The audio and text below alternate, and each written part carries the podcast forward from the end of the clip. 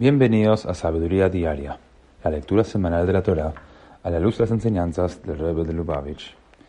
En la segunda lectura de la parashá de Kitetse, Moshe evoca junto al pueblo judío las leyes relativas a la herencia, la responsabilidad parental por el comportamiento de los hijos, la devolución de objetos perdidos, la ayuda a los demás y el uso de prendas de vestir del sexo opuesto.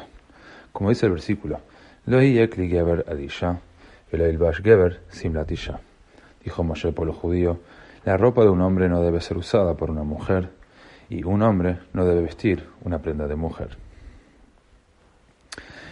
En un Fabrengen del año 82 y en un Fabrengen del año 85, el Rebbe nos enseñó que esta directiva implica que los hombres deben buscar realizar todo su potencial dado por Dios como hombres, y las mujeres deben buscar realizar todo su potencial divino como mujeres de acuerdo con los lineamientos de la Torah para la superación personal. A pesar de que todos poseemos cualidades masculinas y femeninas, nuestro género biológico indica claramente cuáles son las cualidades que debemos manifestar en primer término.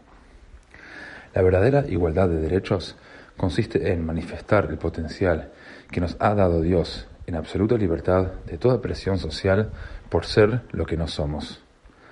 Cuando una mujer erróneamente concluye que se debe comportar como un hombre y seguir su camino, está afirmando de manera implícita que las mujeres son intrínsecamente inferiores a los hombres, y a consecuencia de esto siente que, para cultivar su autoestima, debe competir con ellos. La Torah prohíbe semejante agravio a la condición de la mujer.